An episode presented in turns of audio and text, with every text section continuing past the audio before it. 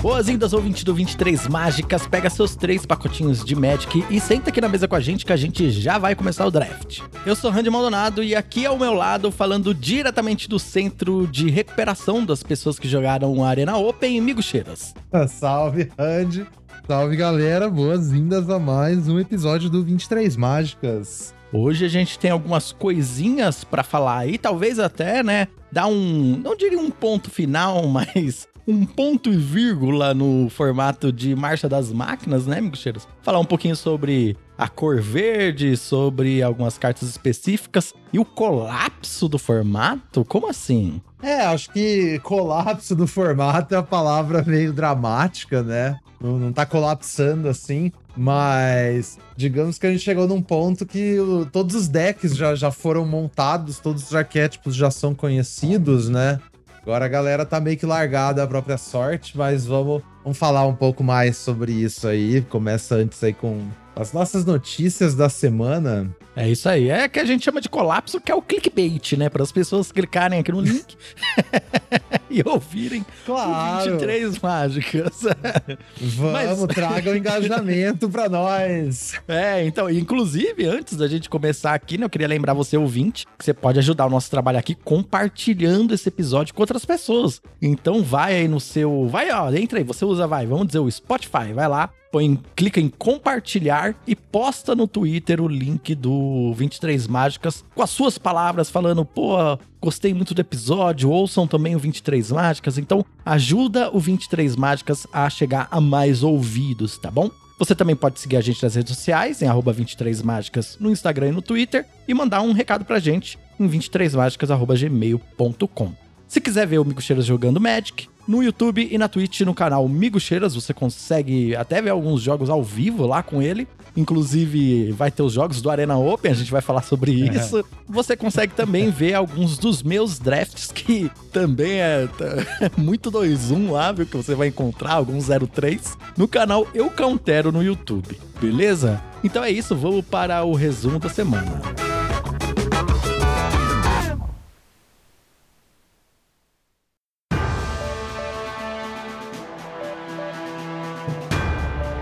Resumo da semana.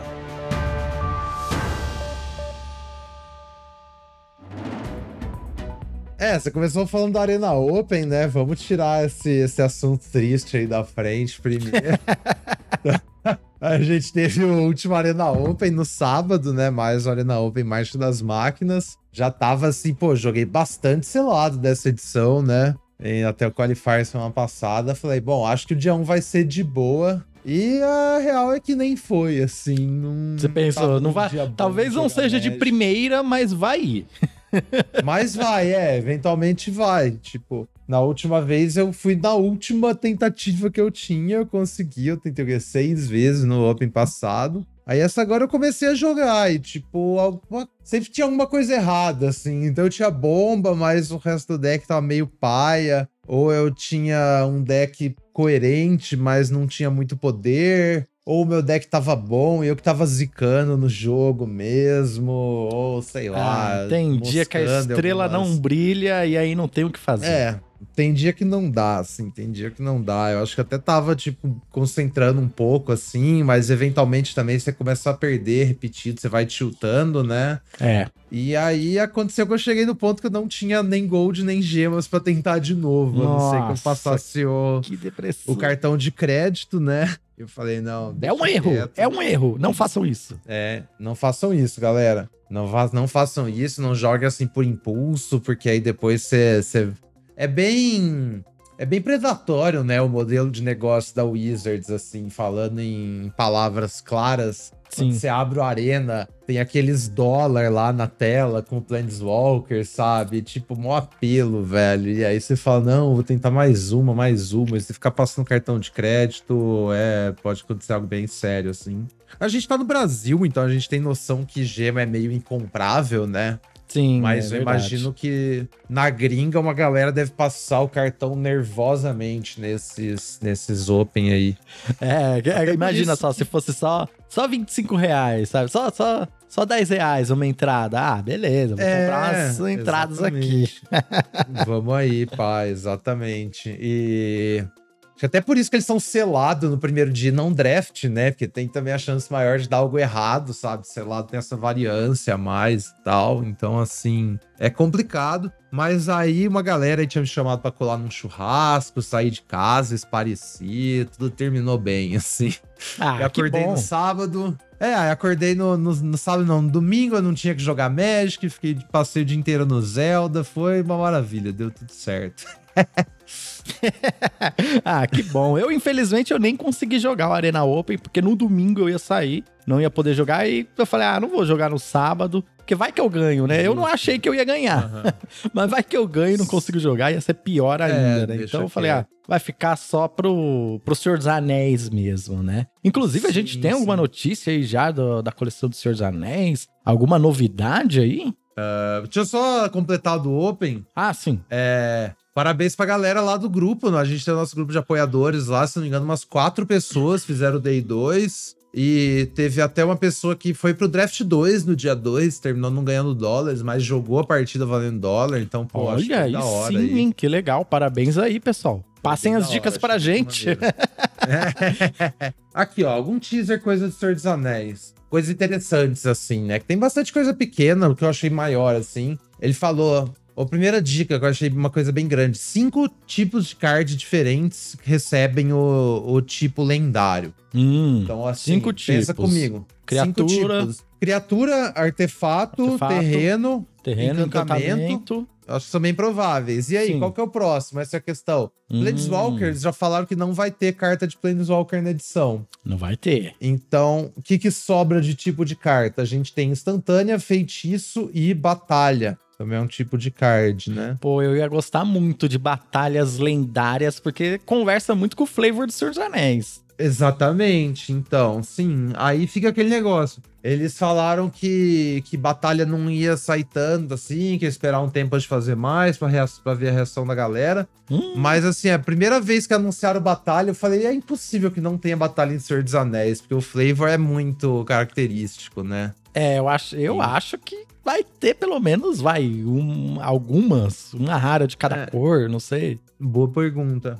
Então, essa seria uma possibilidade de a gente ter batalha lendária. E outra possibilidade é esse negócio de feitiço lendário voltar. Feitiço lendário é uma mecânica que a gente já teve em Dominária, né? Dominária original. E a ideia é que você só pode conjurar um feitiço lendário se você tiver uma criatura lendária em jogo, saca? Ah, sei, tem essa restrição, né? Tem essa restrição. Eu lembro É. que na, é- na época saiu um de cada cor só, e talvez um dourado, assim, a mais. E eu lembro da- do tipo do Maro, assim, falando que a galera não, não recebeu muito bem essa mecânica, sabe? Porque é uma mecânica que é só uma restrição, né? Sim.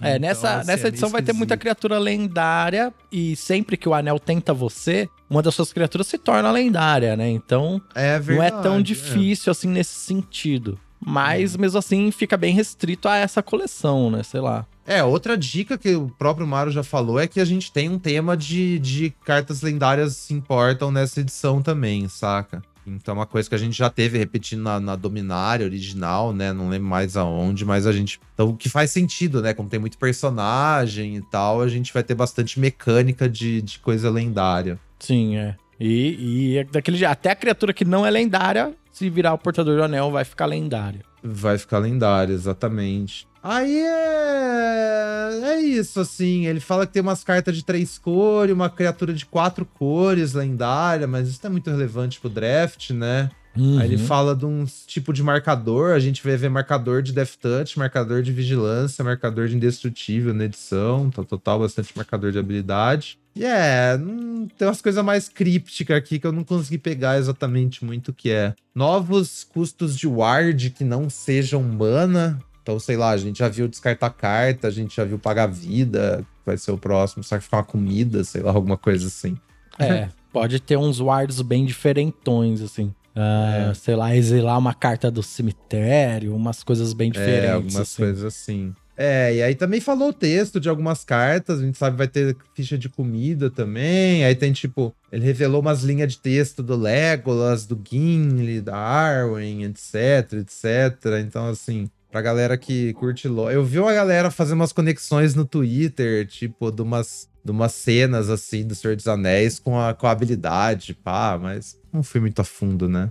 Ah, legal. Mas eu tô ansioso. Vamos esperar aí pra ver se, É. se vem alguma coisa aí a mais, né? Fora Senhor dos Anéis, a gente tem mais alguma novidade aí na Semana do Magic? Na Semana do México, a gente vai começar a ter os flashbacks do Arena também. tava, a gente tava falando que colapsou a marcha das máquinas, né? A própria Wizard já tá reconhecendo isso também. E a gente sempre tem, quando é fim de edição, assim, eles trazem umas edições antigas de volta pro Areninha, né? Aí mandaram lá no calendário essa semana, a partir da sexta-feira, que é quando esse episódio deve estar indo ao ar, a gente vai ter Innistrad Midnight Hunt de volta no Arena, caçada meia-noite. Oh, legal. Era um, era um formato bem legal de jogar. Era um formato bem legal. Ainda é um dos meus formatos mais favoritos, assim, que eu joguei na Arena. Tipo, uma edição bem gostosa. É. Formato bem agressivo, se eu me lembro. É um assim. formato bem agressivo, exatamente. Isso que eu ia falar. Tem assim, aquele galera que fantasminha não- azul que voa. tem- Não, é, tem, tem vários, né? Porque é tribal de fantasma.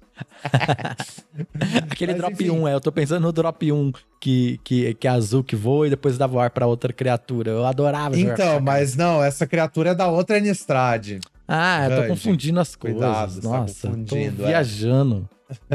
É, então, foi. É, é, é, faz sentido, porque foi duas Innistrad que foram lançadas próximas e tem, tipo, temas parecidos, mas cada um tem um tema também. Então, refrescando. Caçada à Meia-Noite é aquela primeira, que supostamente era dos lobisomens, mas assim, não tinha, tipo. Tinha muito a ver com É, isso, Aquela em que os lobisomens né? não jogavam muito bem, né? É essa daí. É, tipo isso. A edição. É que também foi meio que uma confusão, porque assim, quando anunciaram a edição a primeira vez, eles, eles não tinham nome definitivo. Aí anunciaram, tipo, Innistrad Vampiros e Innistrad Lobisomens. Uhum. Só que no fim das contas, tipo, a caçada à meia-noite era só um bagulho na lore. A mecânica da edição era outra coisa, assim. E aí no Strade Vampiros era, tipo, sobre o casamento da, da Olivia lá, né? Uhum. Então, assim, também mecanicamente era outra coisa. Não é exatamente uma edição de lobisomem, uma edição de vampiros.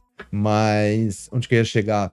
Midnight, né? Uma, edição bem agressiva. Lembra, tipo, uma capena, uma firexia da vida, assim, né? Os jogos são bem, são bem pegados. É, melhores arquétipos, assim, diria que azul é uma cor muito forte nesse Ah, formato. tá. é, Não, eu tava confundindo. Essa é a edição em que azul tem um monte de carta que vai pro cemitério. E, e tem umas coisas que você usa Disturb. E tem os zumbis, né? O, o Organ Horde, Tem o não é? zumbi, sim, Organ Hoarder. Exatamente, Organ Hoarder, pra quem não lembra, é a melhor comum da edição. É, 3 mana e uma azul é um 3-2, que quando entra, você olha as três do topo do deck e você põe uma na mão e duas no cemitério. A fita é que essa edição tem também flashback, que é aquele negócio que você pode conjurar mágica do cemitério uma segunda vez. E essa edição também tem Disturb, que é tipo um, é a me- a mecânica dos espíritos, que é tipo um flashback de criatura, assim. Então você conjura ela do cemitério e ela entra em jogo como verso. Então, na prática, esse negócio do Organ Hoarder de você olhar as três, comprar uma, na prática você tava comprando tipo duas ou três, se você milasse uma carta que tinha Disturb ou que tinha flashback, né? Então era comum, assim, ah, eu olho as três, eu vou pegar uma que não tem Disturb e milar duas que tem. Então, basicamente, comprei três cartas com meu 3-2 por 4 manas, saca? É. Nossa, é verdade. É ah, não, assim, essa edição era muito legal. O Dimir era muito forte nessa edição. Dimir era muito bom, que era, e foi o primeiro deck óbvio, assim. Sim, é o No nível final do zero. formato, no final do formato, eu acho que a Azorius era ainda melhor que Dimir na prática, Sim. do jeito que o formato se desenrolou, porque a Azorius fazia board melhor e tal. Mas, pelo que eu lembro, basicamente tudo era viável, assim. Sim, É, Tinha Simic Self-Mill, era viável. Tinha uns Golgari Mid-Range, que era viável. Aí tinha os deck vermelho. Tipo, vermelho rolou a mesma coisa em Kamigal e a mesma coisa que a gente viu em Marcha das Máquinas. A galera subestimou muito, pá. Uhum. Aí chegou em algum momento que vermelho ficou abertão porque ninguém dava bola pro vermelho. Aí tinha o. Tem o Festival Crasher também, que é aquele bicho 2 mana, um 3, que tem atropelar, se eu não me engano. E toda vez que você faz uma mágica, ele ganha mais 2, mais 0 até o fim Isso. do turno. Uma mágica instantânea ou feitiço.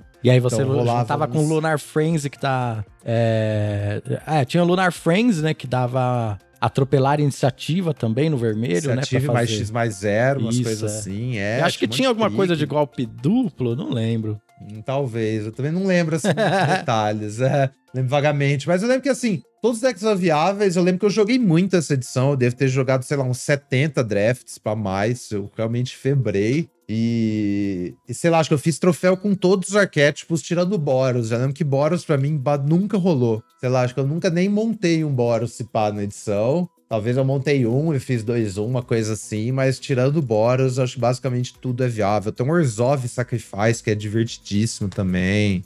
É é uma edição gostosa, galera. Pra, É. pra que tiver interesse, eu tenho, como todas as outras saíram nos Isso. últimos anos, tenho o guia completo lá no meu canal no YouTube. Só botar lá, Caçada à Meia-Noite, guia completo, dá um bizu, assiste umas gameplayzinhas assim e vai embora. Isso aí. Pena que não tinha 23 mágicas na época, mas tá bom. Tá Vamos bom, aproveitar né? aí o Vamos vamos. flashback, pessoal. Aham, é bem gostoso. E aí, depois desse flashback de, de Midnight, a gente vai ter o de Voto Carmesim, né? Que é a outra edição de, de Nistrad. Essa aí eu pessoalmente não recomendo. Eu sei que tem gente que gosta, mas eu acho que é uma das piores edições que eu joguei no Arena, na moral. E, mas talvez dá pra falar dela semana que vem. Aí, ou não, não tem muito o que falar, assim. É tipo. Não, sabe é, vai ver o guia completo de- do Migocheiras no YouTube. É, uma fita de voto carmesim eu vou, vou adiantar aqui pra vocês. Sabe aquele papo que a galera vive falando, ah, é porque essa edição é muita bomba, que a gente viu em Marcha, em, a gente viu isso em Firex, a gente viu em Brothers War, a gente viu em todo edição, ah, é porque é muita bomba, e no fim das contas, Nem as é. bombas são de boa e nem é. É. O problema de voto carmesim é que essa reclamação de, ah, é muita bomba, é real, assim, tipo... Realmente, tem muita bomba, as bombas têm um power level muito dísparo do resto do formato, as comuns são meio fracona, então, assim, eu pessoalmente não gostei dessa edição. Acho que ela causa um dano psíquico muito elevado pra você ficar jogando. Eu, inclusive, joguei muito construído quando ela era a edição vigente no draft, né? Pra vocês terem uma noção, então, assim, não recomendo. O Pior que essa, essa edição ela tem cartas bem legais, né? Tem o Nicolas Cage lá das abelhas. Esse das abelhas é brabo mesmo. tem tem um- umas cartas interessantes. Mas aí realmente tem umas bombas aqui que viram o jogo de um jeito que não tem o que fazer, né? Quem comprar. a bo- Ah, tem, mano, tem aquela lobisomem que tinha Hexproof, lembra? Nossa. Tem a lobisomem de Hexproof, tem o Cramunhão lá que faz uma cópia. E aí, assim, fora essas bombas de muita mana que leva o jogo sozinha, tem umas coisas tão egrégias, tipo a Lana e a Lena, e você lembra? E Hum, anúncio sim. de casamento, saca? Nossa, um monte de Anúncio- carta que jogou padrão durante É, anúncio de tempão. casamento é tipo uma das melhores cartas do Standard desde que saiu, Exatamente, sabe? E é. já faz quase dois anos. Então imagina ela no draft, velho. É, é muito desagradável. Muito desagradável. Enfim. Enfim, né? É. Tá aí. Você, se você não Tá jogou, aí. vale a pena jogar pra se divertir, testar uma vez, talvez farmar um pouquinho ali da coleção. É, mas Exatamente, porque lembrando que é, essas edições elas iam rotacionar, mas não vão mais. não vão mais, Então, exatamente. Então, pra quem gosta de jogar um construído, não tava jogando na época, pode ser uma boa mesmo aproveitar essa semana pra, pra dar uma Dá farmadinha. aquela farmada, gostosa. farmadinha. Isso aí. E depois a gente, até o lançamento de Senhor dos Anéis, a gente vai ter o cubo cromático de volta no Arena. Hum, cubo, cubo- cromático. Vai ter algumas mudanças, provavelmente, né? Com certeza, sim, que a gente tá vendo esses cubos aí uma vez por ano, né? Ou duas, sei lá. E é isso aí, o cubo cromático é aquele pra galera que curte montar os five color da vida, deck de cachorrada, aqueles deck presepão mesmo. Eu também admito que não é meu cubo favorito, mas pra quem gosta é um prato cheio. Que da hora, isso aí, bastante coisa diferente aí pra você aproveitar até o lançamento de Senhor dos Anéis. E claro, Marcha das Máquinas vai estar aí ainda disponível pra gente, né? Ah, pra- por falar em Marcha das Máquinas, vamos pro assunto principal do nosso programa? Bora falar de Marcha das Máquinas.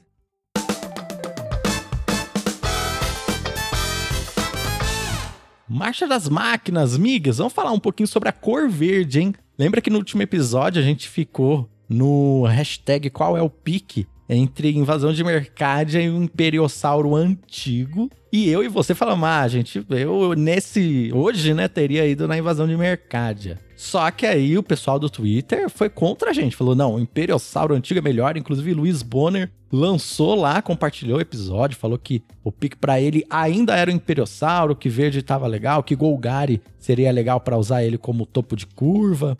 E você me disse depois que bem provável que você também teria mudado de opinião, né? Como assim? O que, que acontece com a cor verde? Qual foi a epifania que você teve aí nessa semana que você falou: olha, dá para jogar de verde bem, hein? É, então, a gente já tinha deixado no ar, no, enquanto a gente tava conversando, né, a questão dos níveis lá. Talvez o próximo deck aberto, assim, era o Celestia, né? Chegamos nessa ideia. E aí, lembra que a gente gravou na quarta o episódio. E aí eu fui assistindo mais, fui, tipo, vendo mais coisas do formato e tal. E aí eu meio que cheguei essa... Chegou na sexta, assim, falei, bom, fazer uma live aqui para jogar. E aí, nas duas vezes, verde tava muito aberto no, no meu draft, saca? Porque eu tinha também pensado essa coisa do verde agro, né? Sim. Eu tinha chegado nessa ideia. Como é que a gente vai montar verde sem usar as peças de ramp? Porque as peças de ramp são meio ruins. Sim. Então eu tinha chegado nessa ideia do verde agro e da adaptation. E aí eu joguei dois drafts na sexta. Nos dois, verde tava, tipo, super aberto. É, Primeiro eu terminei. Tava aberto porque todo mundo ouviu 23 mágicas, né? Aí o pessoal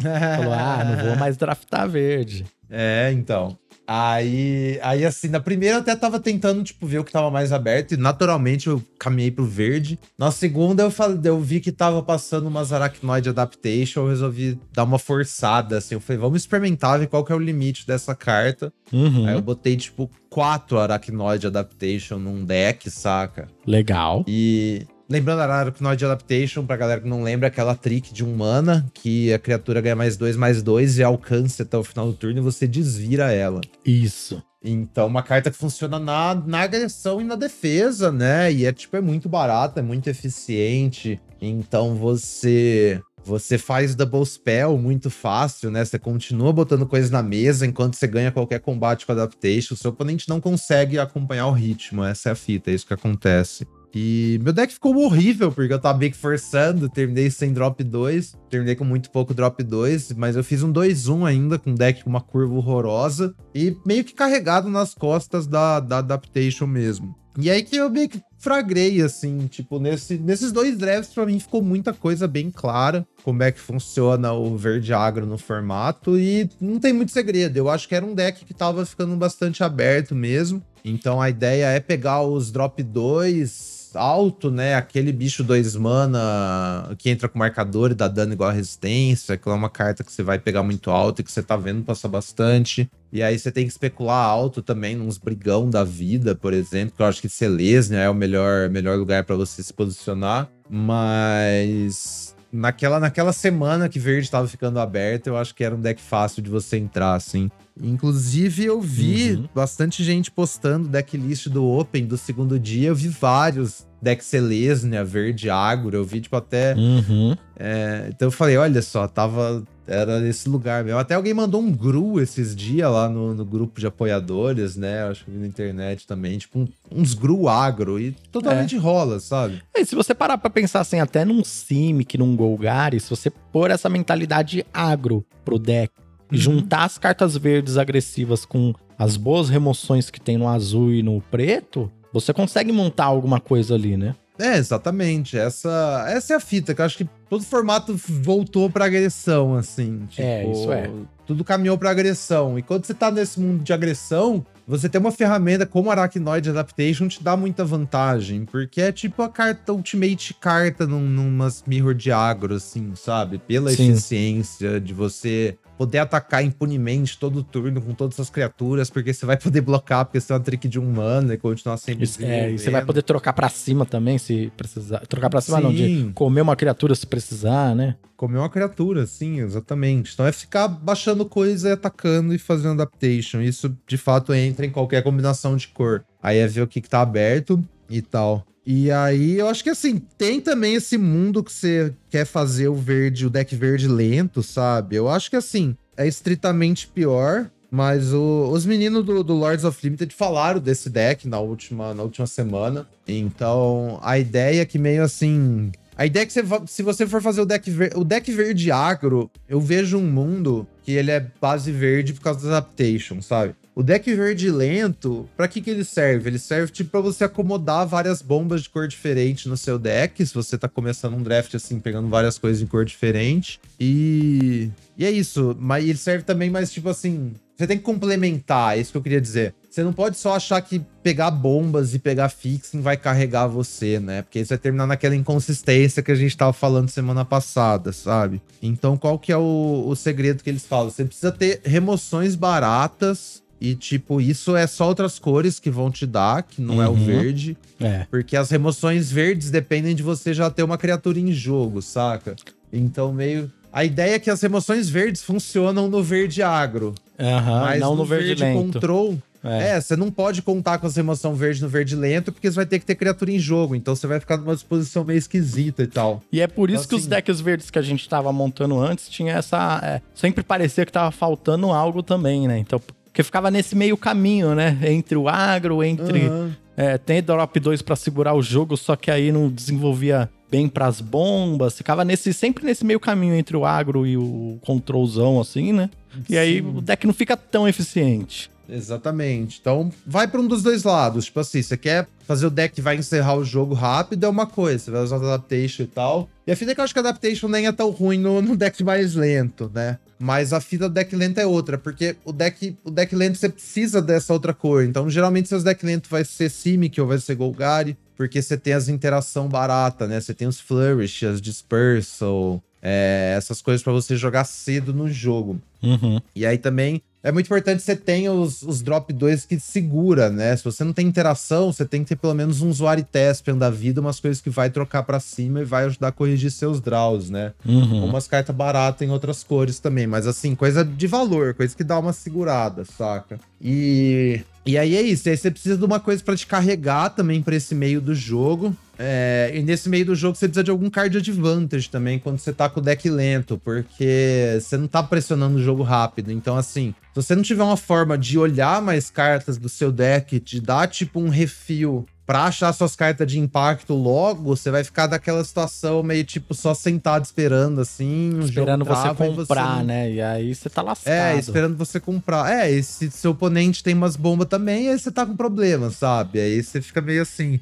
Então, tipo, uma, umas coisas para olhar o deck, para cavar o deck, tipo umas invasão de Vrim da vida, se você estiver jogando de azul, por exemplo. Coisa pra você olhar mais cartas e conseguir achar o que você precisa. Isso no, no deck verde lento. E tem também uma, uma atenção, assim, uma menção para três cartas que eu acho que é importante discutir, porque talvez podem estar tá, tá levando a galera para caminhos errados. Uhum. É, na verdade, seriam cinco, né? Mas a gente já falou das remoções. No caso, o, o byte, o byte comum e o incomum, né? Que é essa coisa também. Você precisa ter as criaturas em jogo, então elas são muito melhor em deck agressivo. Certo. Aí, primeira carta, Portent Tracker aquele bicho de dois mana, um barra um, que vira para desvirar um terreno. Que é engraçado, é basicamente... engraçado, começou a gente não gostando daquela carta, aí depois virou o xodozinho de todo mundo. Uhum. É, mas eu acho que na verdade ele é só cilada mesmo, é, sabe? Né? Essa é a questão.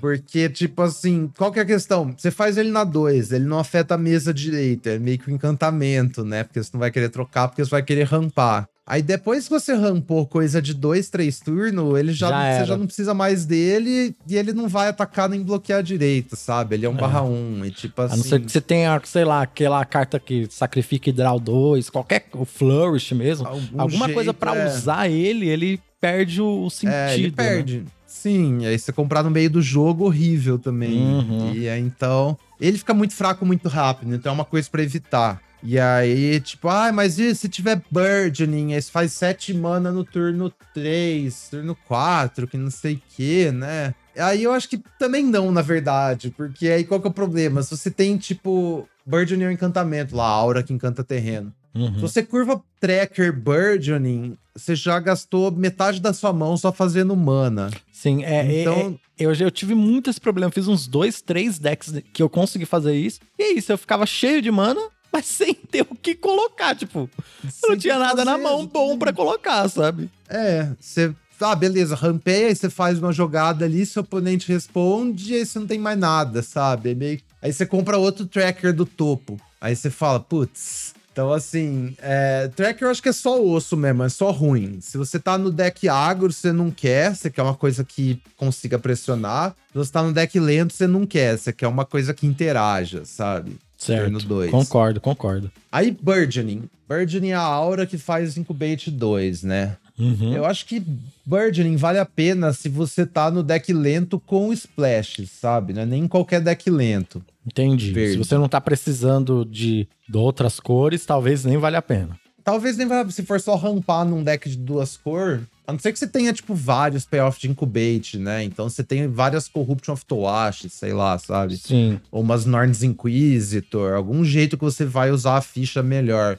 Mas você não tem essas coisas e tá só no deck de duas cores que você não precisa do ramp, eu acho que assim, não é uma carta necessária no fim das contas, sabe? É. Esse, a não ser que, tipo, seu deck é muito dependente da curva 5, sei lá, você tá contando muito com Toashi, Skylines. Mas eu acho que tem coisa que faz melhor esse papel, tipo Homem Hawker, por exemplo, né? E, e aí no deck agro, você nem perde tempo também, eu acho. Você também quer fazer uma coisa no turno 3 de maior impacto, né? Sim, é, às vezes até uma remoção ou uma criatura que, que vai conseguir, né, botar alguma pressão, né? Exatamente. E aí a terceira carta, Invasão de Zendikar, Hum, que é. Eu acho uma carta muito interessante, que é tipo a primeira battle que a gente viu spoilada, né? E a gente ficou assim, uau, nossa, essa carta é busted. Você joga ela, flipa ela, é um 4-4 que rampou 2 e papapá. É, na, na teoria ela parece ser incrível, né? Rampa 2, depois vira um 4-4. Pô, É, então, na teoria eu acho que ela é incrível. Na prática ela é abismal, né, na nossa experiência.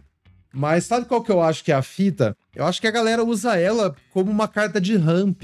E ela não é uma carta de ramp, porque é uma tipo carta de assim, splash. Não, não é nem isso também. Não, ela é uma também. carta agro. Essa é uma a fita. carta agro, olha só. É, olha só, porque assim, a gente olha ela, a gente, tipo, pensa que se que assim, vai jogar, vai rampar, então eu vou usar ela pra fazer umas coisas roubadas mais cedo e vai ser fácil flipar. Só que se você não tá jogando de agro, não é fácil flipar ela, essa é a primeira coisa. É, Então, se você tá jogando de ramp, o seu deck não vai, tipo, fazer pressão na mesa pra você jogar ela e já flipar ela. Se sim. você tá jogando ela e não flipando ela, você tá pagando 4 mana por um Cultivate, né? Você tá fazendo uma carta meio média, que não afeta o board no turno 4. É, não é bom. Então, é que ela não é. Essa é A a gente ela não é pensa uma carta agro. desejável. E pensar, Uhum. ah, mas no agro eu não quero bater na batalha, eu quero bater na, na vida da pessoa oponente, né? Mas como que é? Então. Explica aí. É porque eu acho que essa é a chave, ela é só 3 de defesa. Hum, Então, assim, você pensa, ah, ela é só 3 de defesa, é fácil flipar. Então eu vou contar que eu vou fazer ela no turno 4 e flipar, porque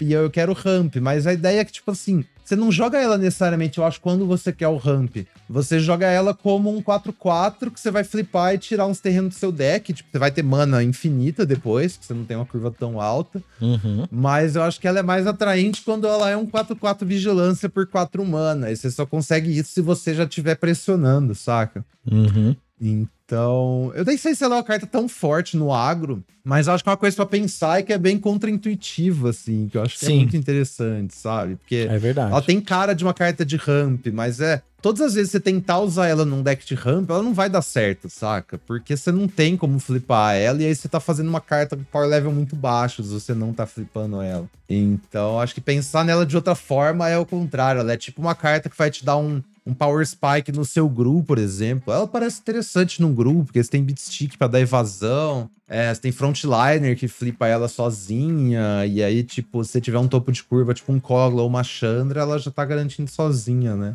Interessante, realmente, faz sentido nesse sentido. O grupo se importa em bater em batalhas, né? A gente tem uma ou outra interação ali, então é Uhum. legal. É tipo isso. E aí, a gente falou que. Aí, assim, tendo uma noção do que são os decks verdes agressivos e tal, acho que a gente chega nessa noção de colapso do formato, né? Porque, como tava, a gente tava falando na semana passada, o formato tem tipo nível 0, nível 1, nível 2, nível 3. Chega uma hora que não tem outro nível pra ir depois, né? Então, meio que o formato dá a volta em si mesmo, sabe? É, de, É. a- a- chega uma hora que Dimir tá aberto. Dimir tá aberto, exatamente. Todo mundo ficou, ah, eu vou evitar Dimir, porque Dimir é muito fechado, nunca tá rolando, e aí você consegue montar um Dimir porque tá aberto. É exatamente isso que você falou. Então, meio que. Não acho que Dimir vai estar necessariamente agora aberto todos os drafts, mas a, a fita é que basicamente nenhum deck agora vai estar aberto todos os drafts. Eu acho que Uhum. assim. essa semana também de exploitar GW já passou. Também. O Serkovitz postou um gráfico muito interessante, né? Que ele pegou só os dados do Seventeen Lands da última semana para olhar aquele negócio de melhores arquétipos. Aí, tipo, o melhor deck do formato, se eu não me engano, era Azorius, e os outros dois melhores era tipo Selesnya e Boros, uma coisa assim, não é? Com maior win rate, velho. Não sei se Sim, a bem diferente. É bem legal. Aqui, ó, acabei de achar. Não, minto, ó. Os melhores decks, acabei de achar. Então, essa última semana, Azorius ganhando 58%, Selesnya 56%, Dimir 55%, Boros 55.7%. Tipo assim, Azorius Tier 1, claro, aí tipo Tier 2, Selesnya, Tier 3, Dimir, Boros e Zet empatados, assim, Uhum. sabe? Então o formato mudou completamente da primeira semana, saca? E eu acho que essa é a fita. Agora todos esses decks já são conhecidos já. É. A galera tem uma noção mais ou menos do que tá rolando. Então agora que, tipo, a gente chega naquele ponto que tudo que a gente falou sobre, ah, como forçar, não sei o quê, não se aplica mais tanto assim, sabe? É, você vai ter Então- que ler bem a mesa, entender o que, que a mesa tá fazendo ou não. Uhum. Ah, roletou um, um beat stick e eu tô pegando ele no pick 9. Ah, então os decks de beat stick nessa mesa aqui estão abertos. Ah, o, o bastão não roletou, mas roletou, sei lá, uma remoção preta. Então você vai ter que ter essa navegação um pouco mais apurada. E o que é legal, na verdade, né? Porque quando a gente vai draftar com pessoas em geral, assim, que não fazem ideia do que estão fazendo, né? Você acaba tendo que ir meio que na, na sorte ali, às vezes até forçar alguma coisa e tal. É, apesar, é contraintuitivo isso, né? Mas às vezes não é tão mais difícil assim você draftar com outras pessoas que sabem mais ou menos o que estão fazendo. Porque aí dá pra ler os sinais, pelo menos, né? Uhum, sim. É engraçado, é, porque é uma dinâmica bem interessante, porque se você tá draftando com a galera que, que tá forçando, ler os sinais vai dar bom pra você. Uhum. Só que se todo mundo só tentar ler os sinais, a pessoa que forçar vai se dar bem, sabe? Ex- é, Então- exatamente. Se todo mundo estiver tentando ler os sinais, quem estiver forçando vai ficar com um deck bom. Exatamente. Na, na- no mundo ideal, toda mesa tem quatro pessoas que leem sinais e quatro que forçam e elas estão alternadinhas uma com a outra. E todo mundo vai Isso. ficar com um deck ótimo, sabe? Exatamente, é. Mas é, é claro que não é isso que acontece na realidade, né? Tudo Não mesmo. é, na re- A realidade é muito mais dura. A realidade é comprar 10 lentes seguidas, gente. Isso aí. e, e- e não é a realidade, tipo, ai, que azar. Não, esse é o normal. É, então, exatamente. Mas. Mas pra concluir é isso, eu acho que assim, você ainda pode ter tipo uma noção de quais decks você se sente mais confortável e ter alguns vieses tal, pra usar alguns arquétipos um pouco mais. Mas acho que nesse sentido assim de ah, esse é o arquétipo da semana pra gente ir atrás, eu acho que esse ponto já passou, sabe? O formato meio que se desmanchou assim. Agora cada, cada draft, cada mesa que você sentar vai ser realmente uma, uma experiência assim diferente, sabe? Sim, legal. Você acha que vale a pena, por exemplo, assim, a pessoa que tá ouvindo a gente entrar no Seventeen Lands e dar uma filtrada só na última semana pra ter alguma ideia do que que se existe algum sinal ou não? Você acha que esses dados já é, de uma semana só eles já vão ficar mais é, é, sem sentido? É possível, é que eu acho que tem aquele negócio. Quanto mais você filtrar, menor vai ser sua amostra e, tipo, menos ela quer dizer, né? Uhum. Sabe? Então, sei, talvez valha a pena se dar uma investigação, olhar pelo menos a trajetória, assim, tentar, tipo, sacar as últimas trends aí lá naquela página do Alça.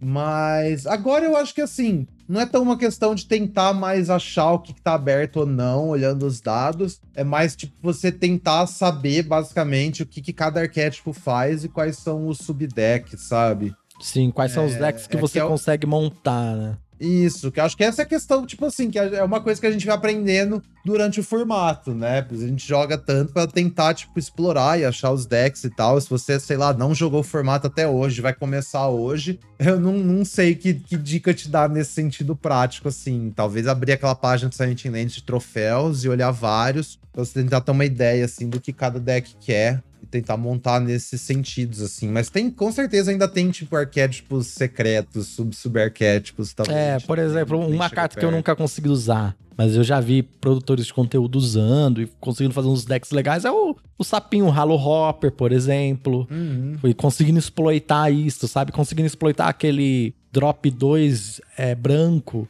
que transforma num Phyrexiano, que é um drop. É, é aquele branco que transforma com mana vermelha. Ah, sim, sim, sim. Eu esqueci o. Cópia lá é, ataca. o que faz uma cópia quando ataca, exatamente. Que não é uma carta muito boa. Mas tem uma galera que consegue dar uma exploitada nesse tipo de, de carta e fazer algumas coisas interessantes, né? Uhum. É, então... acho que agora sobrou é se divertir mesmo, sabe? Uhum, Sei lá, sim.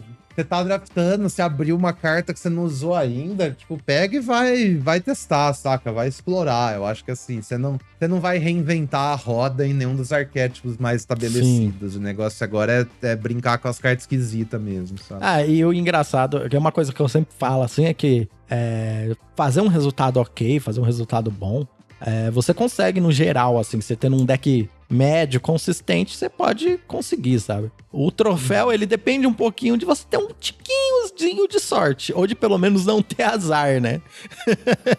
então Exatamente. é isso, gente. Vai, aproveita aí, conta é, com os seus decks, sabe? Conta com a sua intuição também. É, lógico, 23 Mágicas tá aqui para ajudar a gente, pra gente ter ideias e tal. Mas também conta com a sua intuição, nada que a gente fala aqui é verdade absoluta. E tenta fazer as suas coisas aí, né? É isso aí, mais uma vez a frasinha do Dafore. Se você, você só tá usando as opiniões de outras pessoas sobre draft, é igual você jogar toda, toda, torneio, toda semana um torneio construído com o deck de duas semanas atrás. Então, não deixe de explorar, tentar suas coisas aí, tipo, chega nas suas conclusões, escute com a galera, defenda seus pontos de vista. Claro que lembrando que é um jogo, né? Sim. A gente tá aqui pra aprender, pra se divertir, tudo na paz. Mas é isso aí. É, diversão é mais importante, explorar é o mais importante. Acho que a, a beleza do Magic é esse senso de, de descoberta, né? Não sei se você lembra quando você começou a jogar. Você pega Tudo uma pilha novidade. de cartas, assim, que você. É, você não conhece as cartas. Se você sentar, tipo, com uma caixa de papelão, de caixa de sapato, cheia de cartinha, assim, que você nunca viu, você vai ficar horas e horas olhando, uau, o que, que eu posso fazer com isso e papapá. E a ideia do draft, a graça do draft é essa, né? É, todo formato a gente descobre você. coisas novas. Sim, então não, não percam aí a centelha da, da exploração. É, não façam que nem os Planeswalkers aí, que perderam a é. centelha. Galera descentelhada, mas é isso. E, é, e essa é uma edição, mas essa é uma edição que continua sendo divertida. É engraçado como algumas edições dá, sei lá, três semanas, você já tá meio de saco cheio de jogar. Quanto tempo que saiu Marcha das Máquinas? Mais de um mês? Faz mais de um mês já. Eu e eu não. É, mais de um mês, sabe?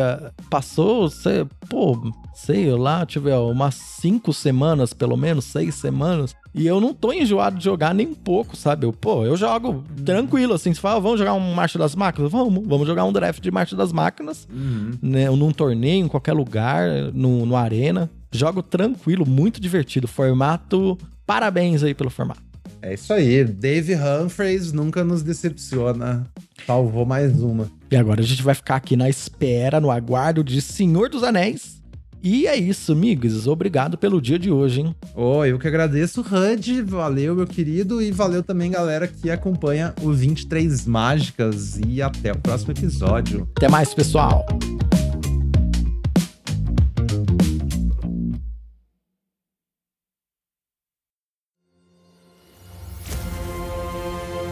Este programa foi editado pela Grimório Podcasts.